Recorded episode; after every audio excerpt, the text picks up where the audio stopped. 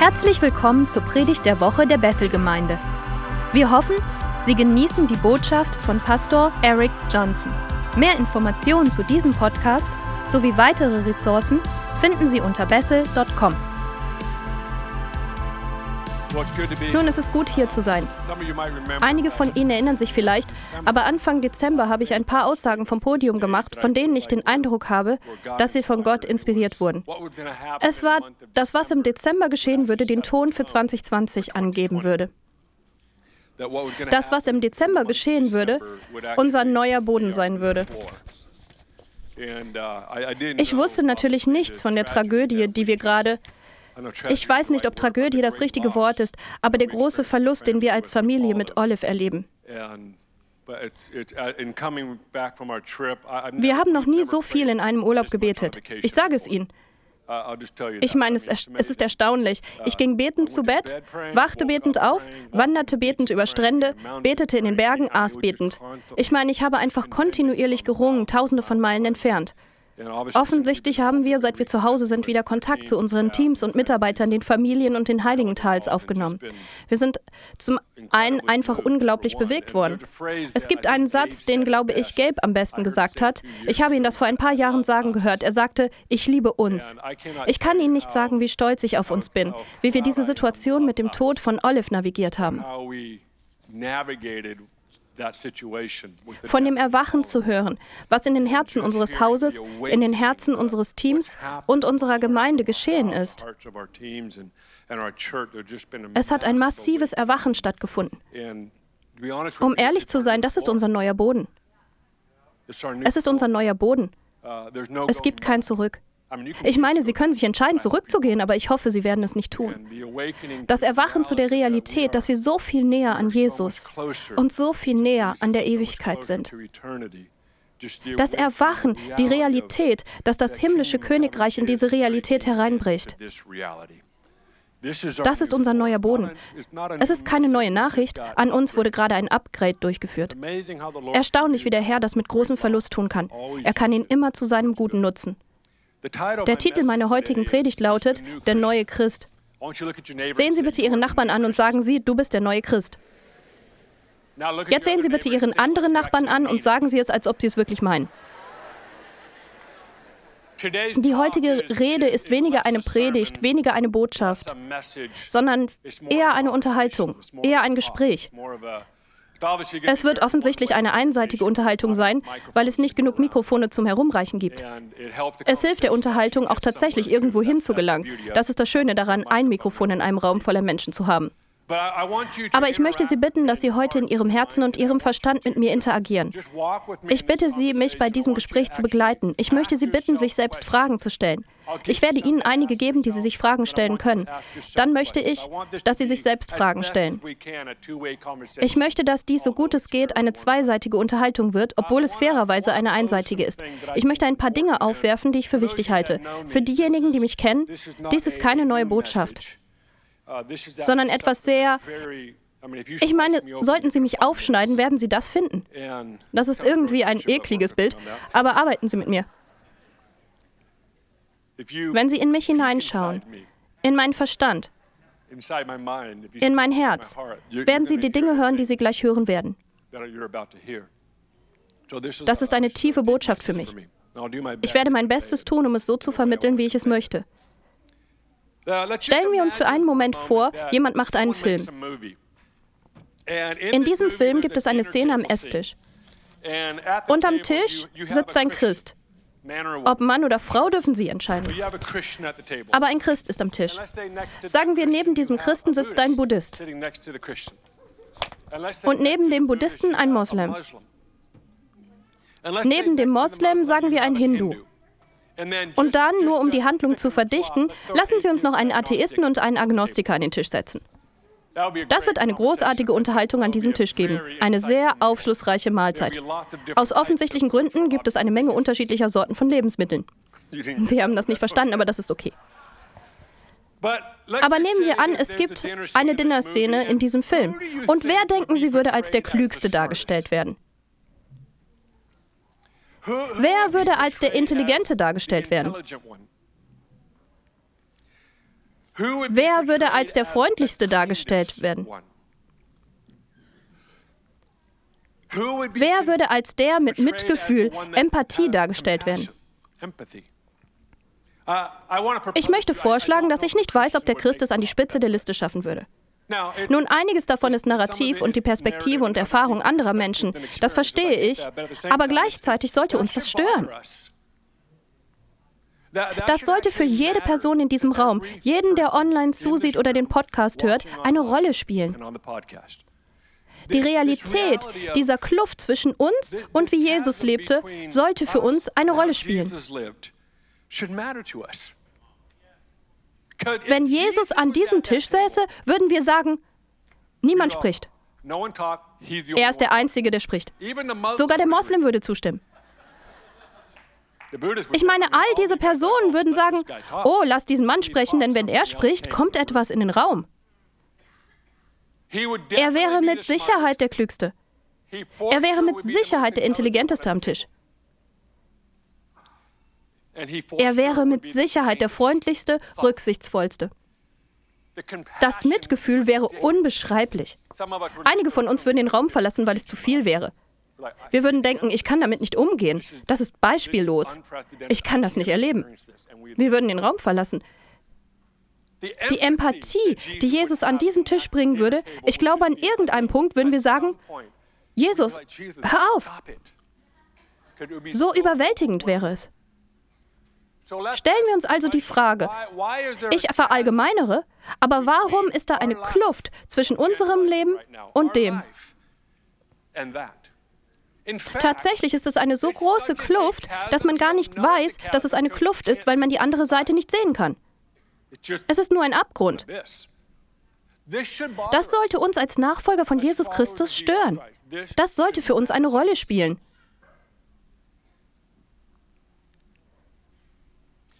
Aus irgendeinem Grund fühlt es sich so an, als ob wir absichtlich oder unabsichtlich den Eindruck haben, dass es eine Entscheidung gibt zwischen ich entscheide mich heilig zu sein und ich entscheide mich mitfühlend zu sein. Ich entscheide mich rein zu sein, aber mir fehlt es an Empathie. Ich entscheide mich, Gott zu umarmen, aber ich bin so unkreativ. Ich glaube nicht, dass sich jemand befragt, was von beiden soll ich wählen. Ich glaube, Religion lehrt uns das. Religion lehrt uns, dass wir nicht alles sein können, dass man sich nicht an richtig und falsch halten und gleichzeitig Mitgefühl haben kann. Religion lehrt uns das gut. Die Geschichte hat uns gut gelehrt, dass Religion einen tief in eine Welt bringt, die ich schwarz und weiß nennen werde. Die Schwarz-Weiß-Welt. Wahr, unwahr, richtig und falsch. Wissen Sie, woran Sie erkennen, ob Sie in einer schwarz-weißen Welt leben? Wenn Sie die Welt durch Schwarz und Weiß betrachten. Lassen Sie es mich persönlicher machen. Sie können erkennen, ob Sie in einer Schwarz-Weiß-Welt leben, wenn bei jeder Entscheidung, jeder Gelegenheit, mit der Sie in Kontakt kommen, Ihr erster Gedanke ist, was ist richtig und was falsch. Ich will nicht das Falsche, sondern das Richtige machen. Sehen Sie, daran ist nichts falsch, aber das ist nicht das ganze Königreich. Das ganze Königreich ist nicht nur schwarz und weiß. Und doch scheinen einige von uns wirklich zufrieden mit schwarz und weiß zu sein. Wir vergessen, dass es eine Welt von Farben gibt. Es gibt Farben in der Farbe. Es gibt einen Farbverlauf, es gibt Lichtverhältnisse, es gibt Dunkelheit, es gibt verschiedene Blickwinkel, es gibt Farben, die kein menschliches Auge sehen kann. Und doch scheinen wir uns mit Schwarz und Weiß zufrieden zu geben. Ich verstehe das nicht. Das ist eines der großen Geheimnisse des Menschseins, dass wir dieses unglaublich, unersättliche Verlangen haben, Gott abzuflachen.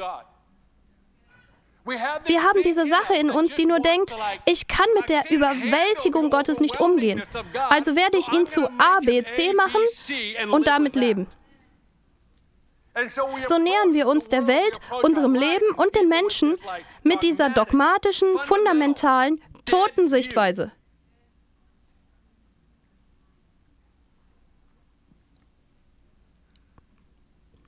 How many would agree that when Jesus stepped on earth, he, he vom Sündenfall bis hin zum Kreuz. Das war übrigens eine lange Zeitspanne. Wir wissen nicht genau, wie viele Jahre vergingen, aber wir wissen, dass Jahrhunderte vergingen. Man kann auch mit Sicherheit sagen, dass Jahrtausende vergingen. Wie viele? Das ist eine der Fragen, die ich Gott stellen werde. Wie lange existiert Zeit? Aber das ist eine andere Unterhaltung. Wie viele würden zustimmen, dass sich Menschlichkeit und Religion nicht gut haben verbinden lassen? Lassen Sie mich das anders formulieren. Wie viele würden zustimmen, dass das Gesetz, alles was mit Heiligkeit, alles was mit Glauben zu tun hat, sich nicht wirklich mit Menschlichkeit verzahnt hat? Es kollidierte. Es hat einfach nicht funktioniert. Wissen Sie, es gibt ein paar Leute, die den Code zu knacken scheinen, wenn sie so wollen. Sie scheinen in das einzudringen, was Gott für jeden Menschen gewollt hat. König David ist einer dieser Menschen. Im Psalm 68 oder 69, ich habe den exakten Vers vergessen, rechte Seite, rechte Spalte, 5 cm von unten. Genau da steht es. Es sagt folgendes: Gott, dir liegt nicht an meinen Opfergaben, du bist hinter meinem Herzen her. David lebte in einer schwarz-weißen Realität. Und in einem Moment trat er in eine Welt der Farben ein und dachte, oh mein Gott.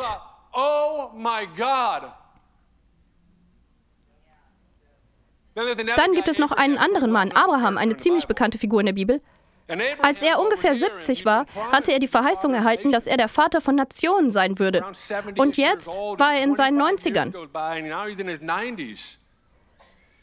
wie, Gott, ich glaube an deine Verheißung, aber ich bin mir wirklich nicht sicher, ob es geschehen wird.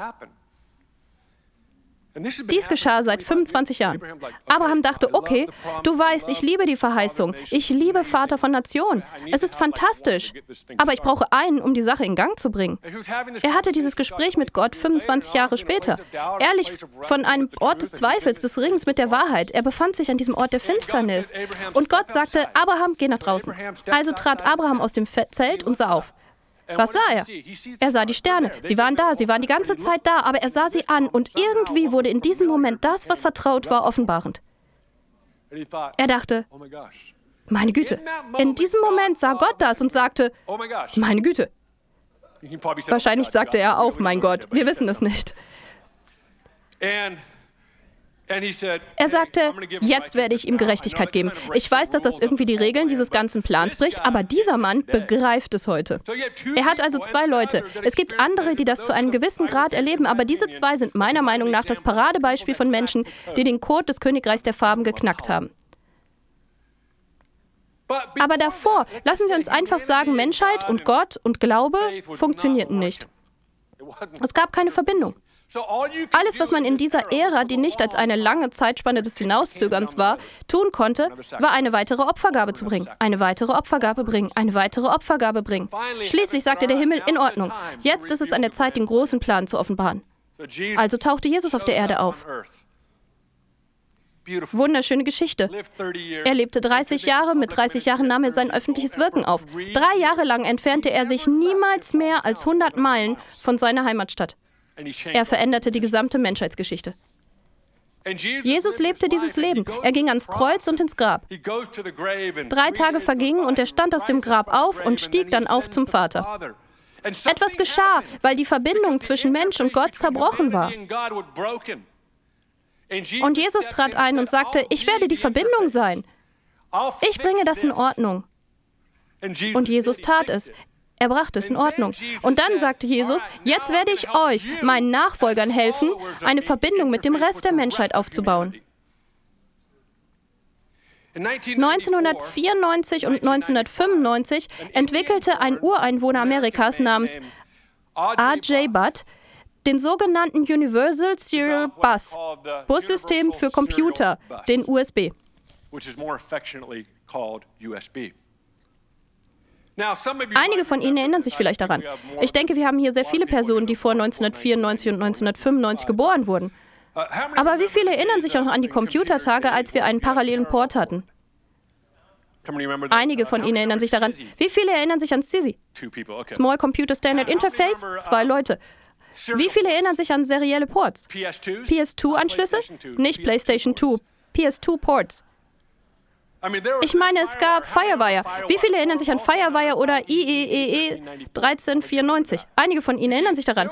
Wissen Sie zu der Zeit, ob Sie es glauben oder nicht, hatten Sie multiple Anschlüsse oder Ports für multiple Geräte. Und dieser Typ namens Ajay Bhatt dachte sich, es muss einen Port geben, der alles regelt. Das hat er gesagt. Es muss. Ich muss diese Sache reparieren. Warum? Weil der Computer voranschritt. Ich meine, die Computer und die Technologie war auf dem Vormarsch, aber die Industrie selbst war mit multiplen Ports zufrieden. Wie viele erinnern sich an den Tag, an dem sie ein weiteres Gerät anschafften und keine Ports mehr hatten? Was mussten sie tun? Das Ding öffnen, eine Karte kaufen, einsetzen, festschrauben, Verbindungen herstellen, Software hinzufügen. Ich meine, es war einfach dieser mühsame Prozess. Dann war es unglaublich, aber wenn ich zurückblicke, kann ich nicht glauben, dass die Menschen das tatsächlich getan haben. Es war einfach ein massiver Prozess. Dann steckte man manchmal das Gerät ein und der Computer stürzte ab. Oder der Computer wusste nicht einmal, dass es existiert. Es war wie, ich habe es nur eingesteckt. Was musste man also tun? Man musste den Computer neu starten. Einige von Ihnen erinnern sich an diese Tage. Es brauchte einen Mann, der sich das Problem ansah und sagte, das funktioniert nicht, das ist kaputt, das ist so mühsam. Und alle sagten, nein, es ist gut, es funktioniert, starte einfach neu, alles in Ordnung. Und er sagte, nein, es muss einen Port geben, der alles regelt. Er sagte, der schwierigste Teil war nicht die Entwicklung des USB. Er sagte, das Schwierigste war, alle davon zu überzeugen, dass er nötig war. Anderthalb Jahre lang reiste er durch die ganze Welt. Er reiste zu Apple, IBM, Microsoft, Dell und eine Reihe anderer kleiner Unternehmen, von denen wir noch nie etwas gehört haben. Er verbrachte anderthalb Jahre damit, sie zu überzeugen. Sie sagten, nein, es geht uns gut, nein, wir brauchen einen Port, der alles regelt. Eineinhalb Jahre lang hat er sie alle überzeugt und schließlich sagte die Branche, okay. Und dieser Teil war einfach. Es war unglaublich. Einige von Ihnen kennen nichts anderes, aber es war unglaublich, von einem Haufen verschiedener Ports zu einem einzigen, dem USB, zu wechseln. Wenn es nicht USB ist, ist es archaisch.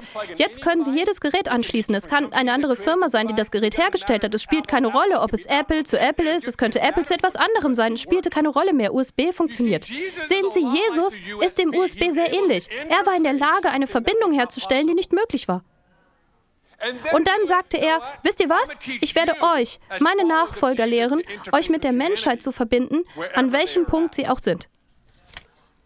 Warum? Weil Jesus das Paradebeispiel dafür ist, wie man sich dem Leben nähert, wie man existiert und wie man die endlosen Geheimnisse navigiert. Insbesondere das, das wir gerade in den vergangenen zwei Wochen durchlebt haben. Jesus ist das einzige Beispiel, dem wir in diesem Kontext folgen. Es gibt andere, wirklich großartige Zweitplatzierte, aber am Ende des Tages ist Jesus wirklich der Einzige, an den wir uns halten sollten, wie er es navigiert hat. Nun, Paulus hat dies getan. Petrus, ich verstehe das, ich verstehe das. Sie waren Apostel, großartige Männer, aber sie sind nicht Jesus. Jesus war das Paradebeispiel. Jesus lehrte uns, wie man ein USB ist. Warum ist es dann so schwer für uns? Macht uns unser Glaube klüger oder dümmer?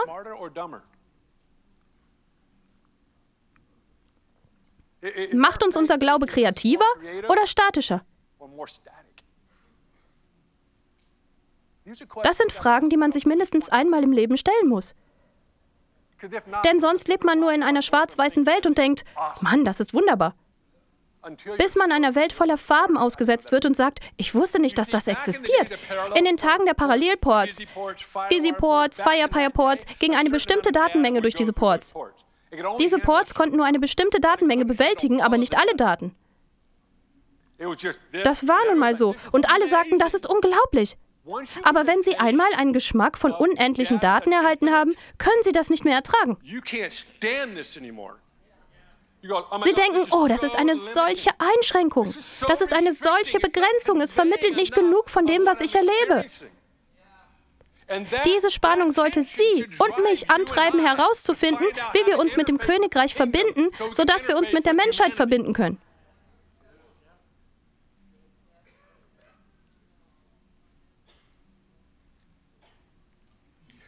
Je tiefer Ihre Überzeugung geht, Wissen Sie, wenn Sie eine Woche errettet sind oder bereits Ihr gesamtes Leben lang? Ich weiß, wir haben eine Unzahl von Geschichten in diesem Raum, aber eine unserer Herausforderungen ist, dass wenn wir uns an eine schwarz-weiße Realität halten, wir in unserer Überzeugung wachsen. Wir wachsen in unserem Verständnis von wahr und unwahr und richtig und falsch. Wir wachsen in all dem, wir wachsen in unserer Moral. Wir denken, Mann, das ist meine zweite Natur geworden. So hat Jesus es getan. Ich habe die Schriftstelle dafür.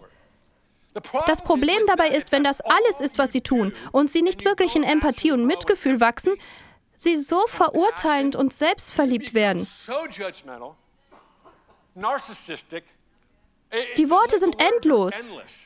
Sie werden so zynisch und kritisch und sie haben es gerechtfertigt, weil sie sich an eine schwarz-weiße Realität halten. Sie haben vergessen, dass es eine Welt von Farben gibt, die das Ganze sehr anders sieht, als sie es im Moment tun. Falls Ihre Empathie nicht so tief geht wie Ihre Moral, dann, wenn ich das sagen darf, besteht eine hohe Wahrscheinlichkeit, dass Sie verurteilend, zynisch und kritisch werden. Sie werden derjenige sein, der es liebt, Steine zu werfen und es gerechtfertigt hat. Sie haben einen Grund gefunden. Nein, ich kann das tun. Warum? Denn Sie, schwarz und weiß. Das tut man, wenn es schwarz oder weiß ist. Und doch finden wir Jesus in diesem intensiven Moment.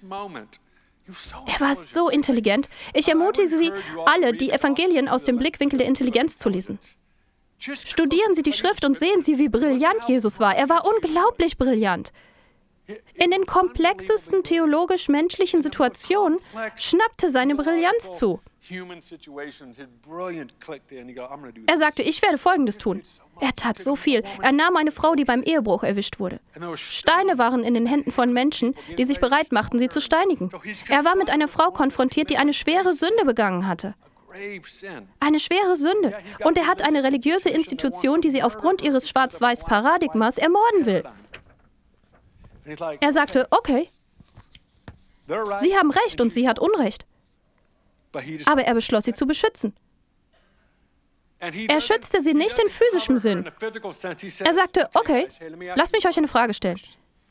Wenn Sie eine Frage stellen können und eine ganze religiöse Institution kollabiert, das ist ziemlich beeindruckend. Ich meine, manche Leute brauchen Bücher für 20 Jahre. Jesus hat einen Satz. Ein Satz und eine ganze religiöse Institution kollabierte.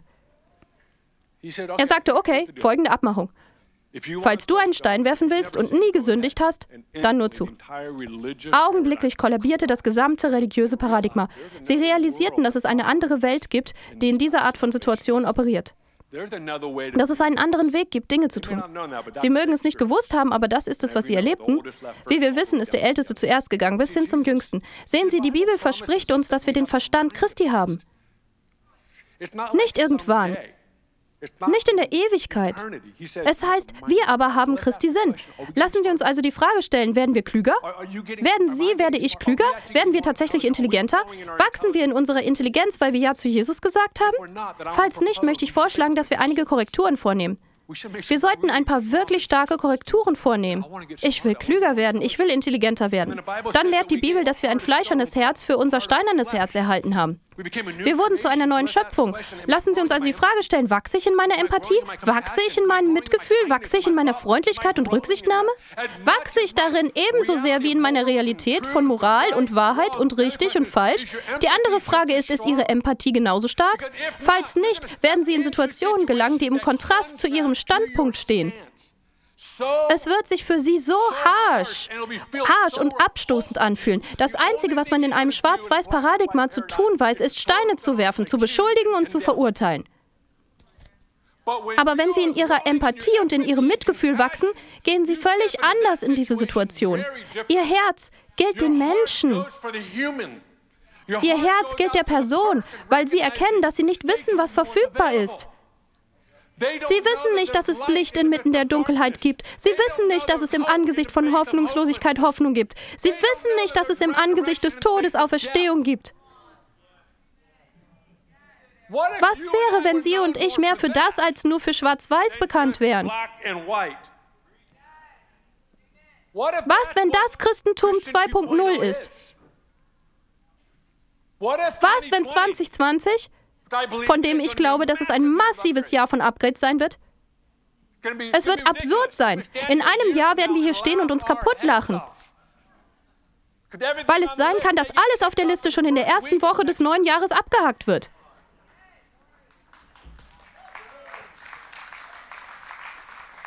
Die Bibel verspricht uns den Sinn, den Verstand Christi. Das ist das Versprechen, der Verstand Christi. Lassen Sie uns dem nachgehen. Was ist das?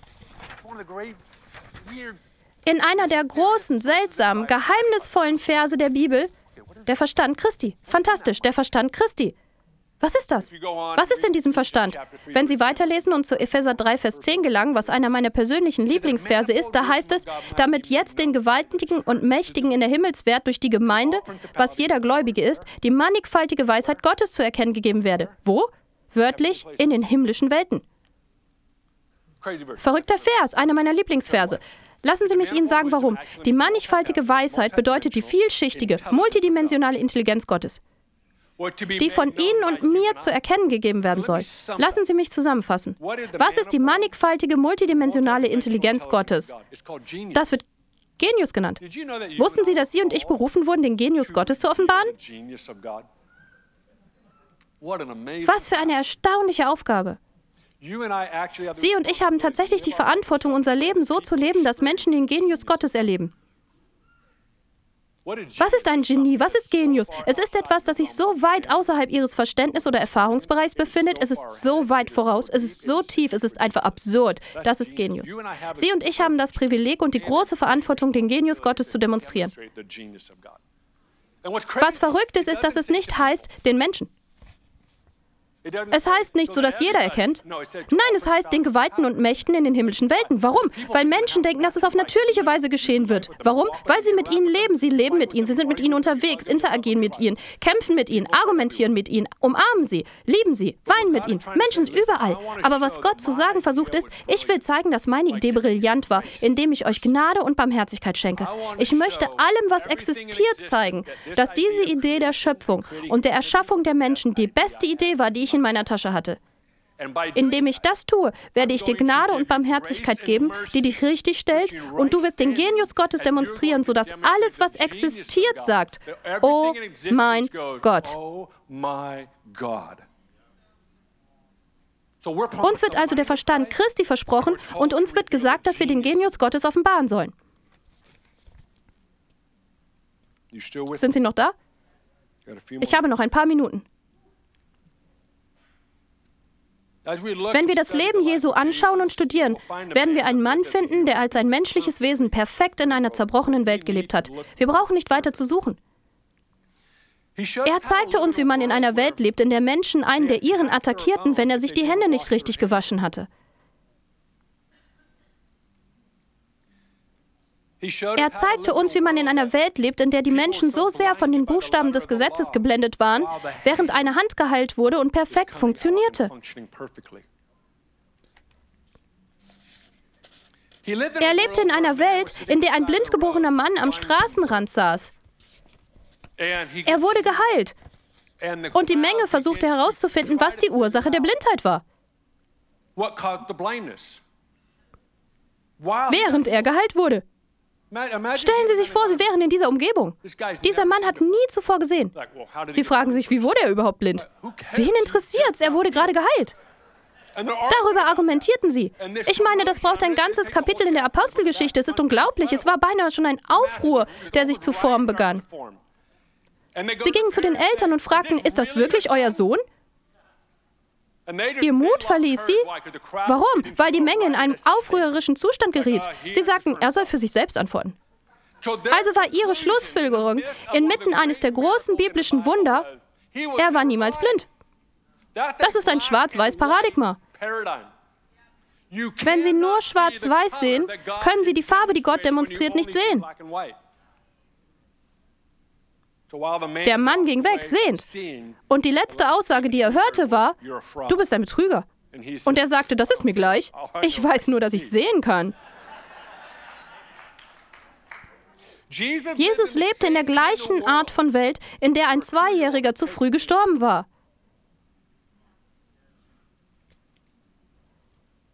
Er weiß, wie das ist. Er weiß, wie es ist, wenn Menschen ihre Zeit damit verbringen wollen, den Glauben für Auferstehung zu verspotten. Er weiß, wie das ist. Er weiß, wie es ist, wenn Menschen ihre Zeit mit Spott verbringen. Jeder da draußen, der zuhört und in diesen vergangenen Wochen gespottet hat, Sie müssen das hören. Wo ist Ihre Seele? Wo ist Ihre Menschlichkeit? Sie haben sie irgendwo verloren. Warum? Weil religiöse Institutionen sie hirnlos, seelenlos, emotionslos machen. Es ist tot. Das ist es, nicht wahr? Jesus weiß, wie es ist, in dieser Art Welt zu leben. Ich denke, eines der größten Privilegien, größten Belohnungen ist es, in einer Welt zu leben, in der der Schmerz eine Dauerhaftigkeit zu haben scheint, wo Dunkelheit einfach überall zu sein scheint, zu wachsen scheint, um Himmels willen. Jesus demonstriert, dass er weiß, wie es ist, darin zu leben. Es ist heute nicht anders als damals. Mehr oder weniger? Ich weiß nicht. Es fühlt sich nach mehr an, weil wir Zugang zu mehr haben. Jesus lehrt uns, wenn du darin leben und voller Leben und voller Hoffnung sein kannst. Gut gemacht. Weil ein Tag kommen wird, an dem es keinen Schmerz mehr geben wird. Es wird ein Tag kommen, an dem es keine Dunkelheit mehr gibt, wo es keine Diskussion mehr zwischen Licht und Dunkel geben wird. Es wird nur ein reines Licht sein. Es wird ein Tag kommen, an dem der Tod kein Thema mehr ist. In dem Moment von Hoffnung und Leben erfüllt zu sein, wird leicht sein. Aber in einem Moment zu leben, in dem sie gefühlt niemals vergeht, ist eine der größten Gelegenheiten und Belohnungen. In dieser Welt zu leben und sagen zu können, ich bin voller Leben, voller Licht, voller Hoffnung. Wenn die Welt mich verspottet, weil ich glaube, dass mein Kind auferweckt werden wird, dann ist das eben so. Denn wir werden das Thema niemals wechseln. Wir können niemals vom Kurs abweichen, weil die schwarz-weiße Religion das will. Weil sie ihnen die Seele aus der Brust reißen und sie tot machen will. Jesus sagt, nein, nein, nein, halt diese Emotion fest, halt die Empathie fest, wachse darin, wachse in deiner Intelligenz, weil du dem Rest der Menschheit für die Zukunft offenbaren darfst, wer ich bin. Das ist unsere große Berufung. Das ist unsere Berufung im Leben. Geben wir unser Leben dafür. Haben Sie jemals über die Realität nachgedacht, dass Jesus, der moralisch reinste Mensch, der jemals auf der Erde war und sein wird, zu den ekelhaftesten Partys eingeladen wurde? Die Menschen, die daran teilnahmen, wollten mit ihm zusammen sein. Wie bringen Sie das miteinander in Einklang? Wir wissen, dass Jesus sich an nichts davon beteiligt hat, aber sie konnten nicht begreifen, warum wollen wir jemanden um uns haben, der so rein, so moralisch, so schwarz-weiß ist. Das ist ab absurd. Er sagte immer, tut Buße für eure Sünden, tut Buße für eure Sünden. Und während sie sündigten, sagten sie, komm, bleib bei uns. Das ist eines der großen Geheimnisse für mich. Wie wurde Jesus zu all diesen Partys eingeladen? Nein, ich will im Moment nicht auf irgendwelche Partys gehen. Mein Leben ist voll. Das ist kein Ich bin nicht eingeladen worden Gefühl. Ist es nicht, ich bin ehrlich mit Ihnen. Denken Sie darüber nach, es ergibt keinen Sinn, das geht nicht auf.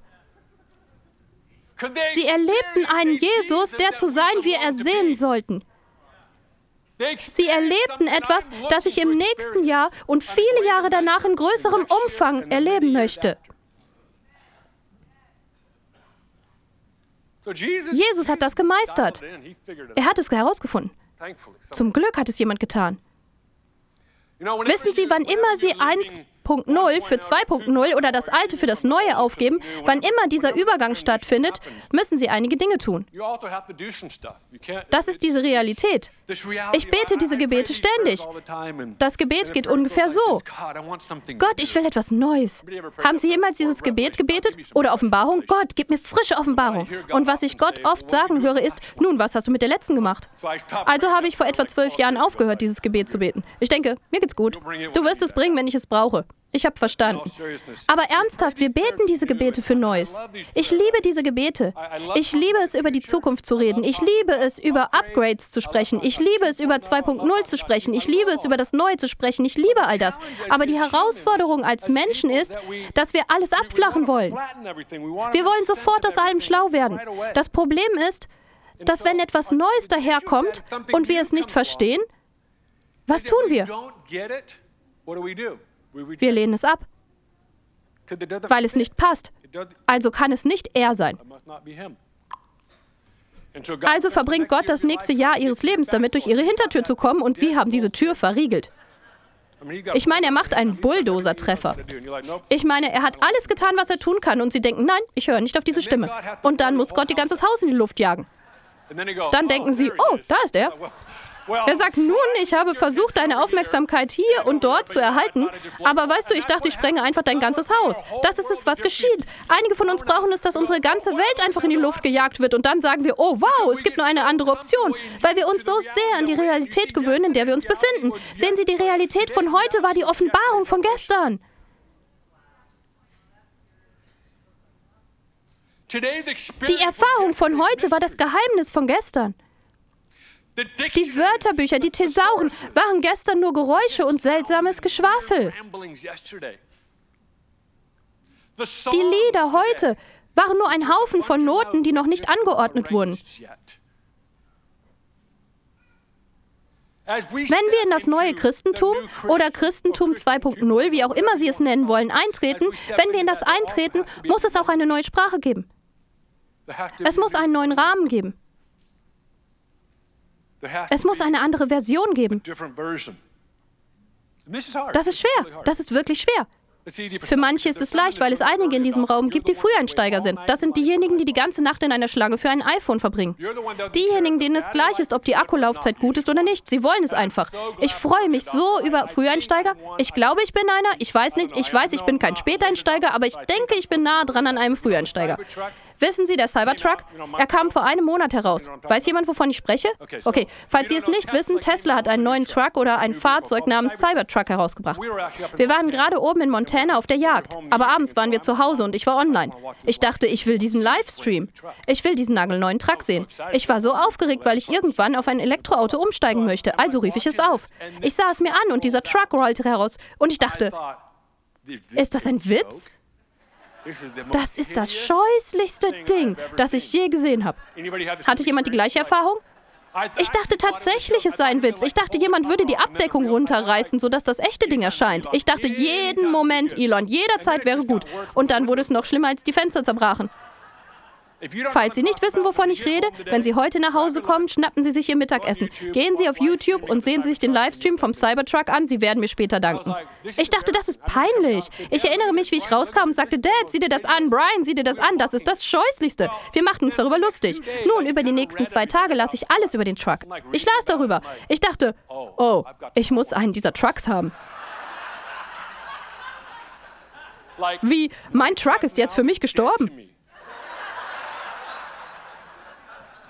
Also habe ich einen vorbestellt. Es sind 100 Dollar. Ich bin also noch nicht festgenagelt, aber ich dachte mir, oh, wenigstens stelle ich mich an. Ich werde mich anstellen. Ich habe eineinhalb bis zwei Jahre Zeit, um mich zu entscheiden.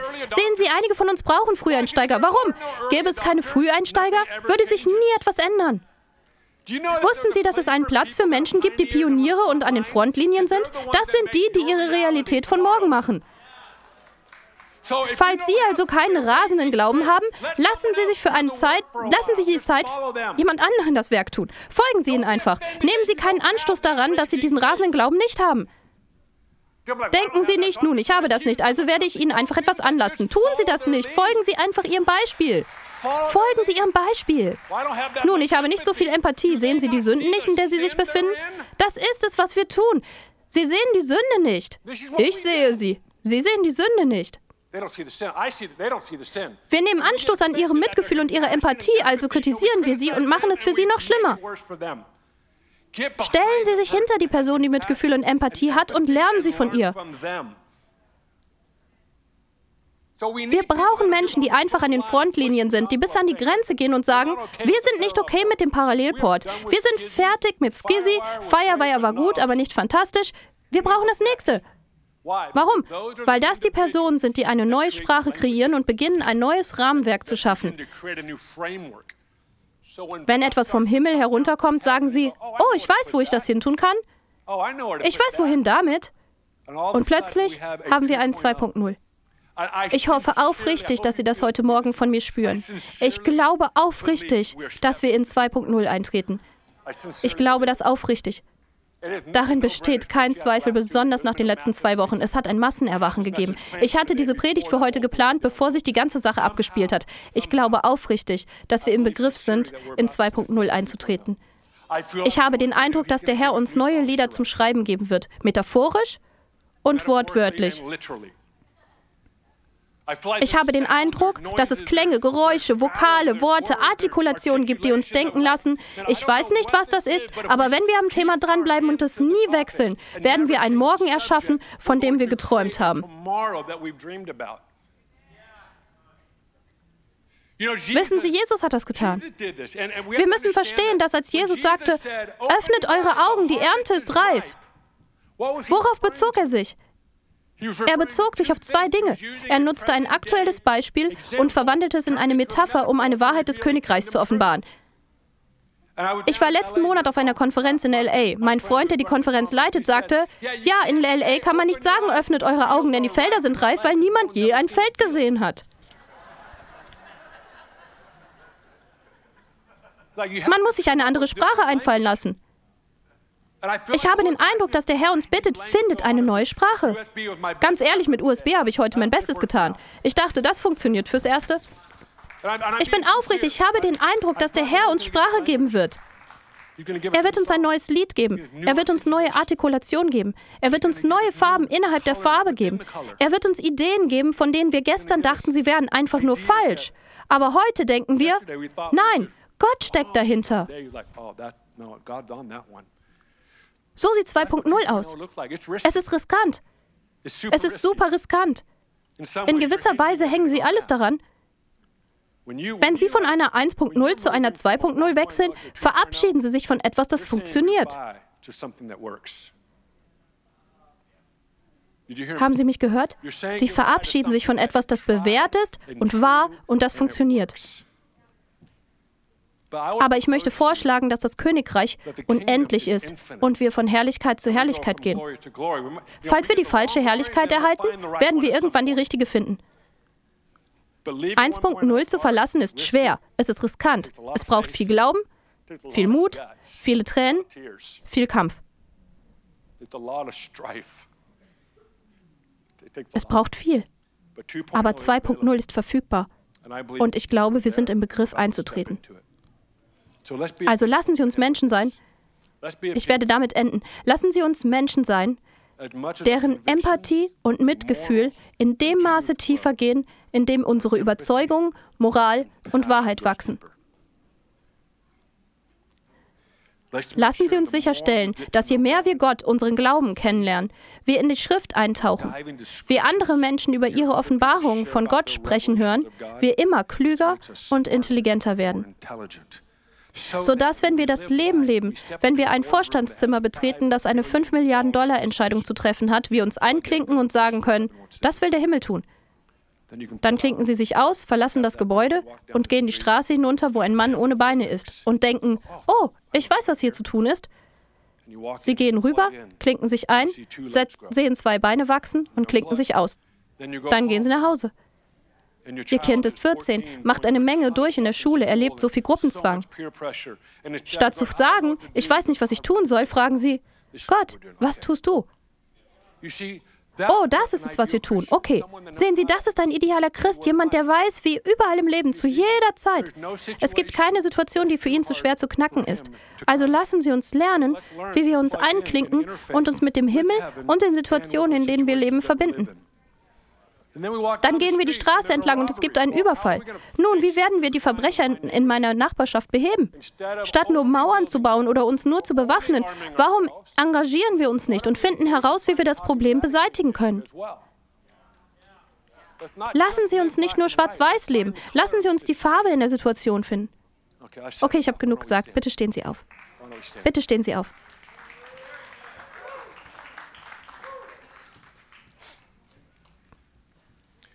Nehmen Sie bitte die Hand der Person neben Ihnen. Wir werden das längste Gebet beten, das wir je gebetet haben. Ihre Hände werden verschwitzt und klamm werden. Ich mache nur Spaß, ich werde es kurz machen.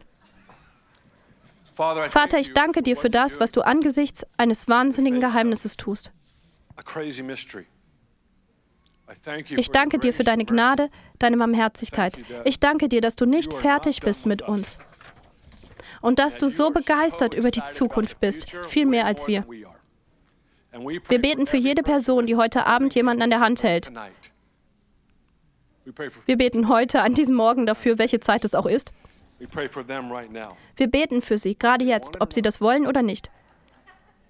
Sie werden in 2.0 eintreten. Dass sie bereit sein werden, die Schaltfläche zum Upgrade zu drücken.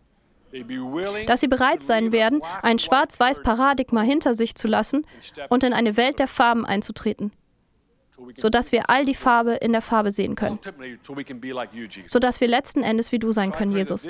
So bete ich, dass diese Zeit eine Zeit des Lernens der Wege, der Natur, der Sprache und der Brillanz Jesu sein wird. Wie er lebte, wie er uns zu leben lehrte und die endlosen Geheimnisse zu navigieren. Und jeder sagt, Amen. Amen. Vielen Dank. Gott segne Sie. Vielen Dank fürs Hören der Predigt der Woche. Dieser wöchentliche Podcast wird in verschiedene Sprachen übersetzt. Bitte besuchen Sie podcasts.ibethel.org.